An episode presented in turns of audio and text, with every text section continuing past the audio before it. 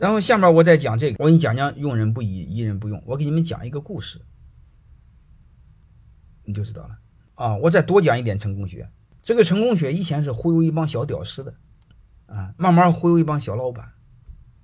现在呢，成功学的逻辑忽悠了所有的老板，全部有病。你会发现，我们特喜欢向什么样的企业学习？各位，你们告诉我，我们特喜欢学习什么样的企业？短时间内成功做的非常大的、非常牛逼的，说白了，我们不就是想学成功的企业吗？如果你想学成功的企业，各位，你骨子里学和学成功学有什么两样呢？能明白吗？而且我告诉你们弟兄们，你告诉我，你学这么多年管用吗？你除了在后边混水，你起什么用呢？我就问你一句话：华为将近一万个亿的体量，我们才有几个亿？你告诉我。你怎么学？我就问你一句话：蚂蚁像大象怎么学？大象非常成功，所有的蚂蚁都学大象。你告诉我怎么学？弄得我们以前老说屌丝学成功学，现在是弄得我们一帮老板也闲得蛋疼学成功学。你满脑子学一些非常成功的企业，不就成功学吗？但是并不是成功学成功企业不学你，你学成功的，它目的是什么？你的动机是什么？你不就想学它的短平快吗？那短平快不就背后一种投机心理吗？好了，这个我就聊到这儿就不聊了。我只是只是说我们这个做思考，好吧？我动机有问题，结果不会有好处，啊。然后下面我就聊聊用人不疑，疑人不用的事我讲一个故事，然后我谈谈我的观点，为什么要这么做？为什么不能这么做？好多年前，我有一个学生，后来给我谈一个事儿，谈一个啥事儿呢？就是他做企业做累了，他就不愿做了，嗯，这肯定符合你们做老板的很多通病。是吧？然后他就把他的企业交给他的同班同学，那是一帮中专生。你要知道，这个中专生他感情好，啊，到大学了他就明白了，他就世故了嘛。他铁哥们儿，啊，然后他什么就交给他，财务也交给他了，他那人事也交给他了，听明白了？然后他就想，太累了，我潇洒两年。结果过了两年之后呢，他突然发现事儿不对，他发现什么事儿不对呢？他发现那个他那个同学买个熊轿车，你要知道那个将近二十来年前的时候，嗯，那个时候能买个面包车，就黄面包车都是很好很好的。嗯，他买个轿车，他说我给他那工资也就几千块钱，他肯定买不着啊，他怎么这么有钱？他说我才开个小面包，能明白？那时候做老板就开个小面包啊。他事不对，然后我又调查调查怎么回事，结果发现那伙计呢。他在旁边，我公司旁边成立了个小公司，结果呢，我的公司卖货，他那个公司收钱，你能听明白这意思吧？你要你要这么个弄法，半年都掏空了。嗯，我说他怎么会这样呢？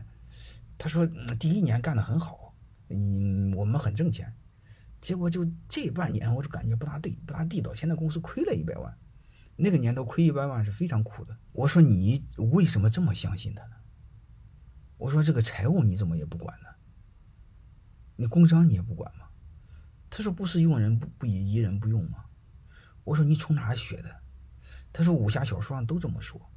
各位，我问你一句话：那个熊武侠小说能当管理用吗？如果武侠小说能当管理用，各位，那我们就不要管理学了，天天读武侠小说不就行了吗？然后我就问他你想怎么办？他说我想找道上的几个人把他给废了。我说你怎么这么生气呢？他说我我就问他了，我问他，他说他给我摊牌了。他说怎么摊牌呢？他说他承认他乱搞了。嗯，然后说第二天辞当天辞职不来了，然后直接警告他，他说这个事你不能告我。他就他就问他为什么不能告？他说咱公司你看你是董事长，你是法人代表，我就是总经理。这你要真敢告我的话，真咱公司偷税漏税这么严重，你要真告我的话，你自己想想，咱俩谁判刑更重？然后在第二天就不来了，然后他就抑郁的要命。你说这个事情快通又通不出去，然后自己留的也也亏了一半万，人家那边很潇洒，所以他他就转不过弯来，他就给我商量能不能从道上找几个人把他给办了。我我做老师，作为老师来说，你不能戳起他这么干呀，对我在吓唬他。我我看他年龄不大，我就问他，我说结婚了吗？他说结婚了，嗯。呃，他说孩子马上都要生了，我说那你就别办了。我说你真要把他给办了，你也进去了，嗯，等你进去，孩子就出来了。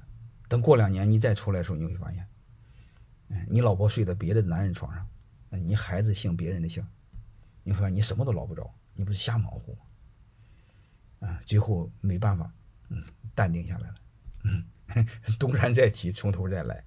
你要知道，东山再起是很难的呀。他最早的时候创业的时候，他是零负债呀，现在是一堆负债在东山再起，这是很难的呀。所以这个就是跟你讲，用人一定要疑。为什么用人要疑？我先说结论：越重用，越要怀疑，没什么可商量。为什么越重用越要怀疑？说一个事儿，任何一个动物，包更包括人。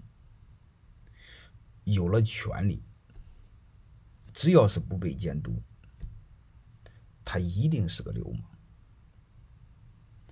我个人想告诉你，我没有见过有了权利不被监督的，他不流氓的。而且我想告诉你，我如果有了权利，我不被监督，其实就是不承担风险。我想告诉你，我一定流氓。我一定会把天下男人想干的坏事全干完。你们也别认为你们是个好鸟，打死我不信。你比我好不哪去？都一路货色。你不相信？你看看历代的王朝，不管是男人当了皇帝，还是女人当了皇帝，各位有没有发现一个现象？都是三妻四妾，哪有什么爱情？爱情就是没有本事，只能找一个。然后号称叫爱情，一旦你真有了权利之后，还有爱情吗？只有欲望，只有兽欲，哪有什么爱情？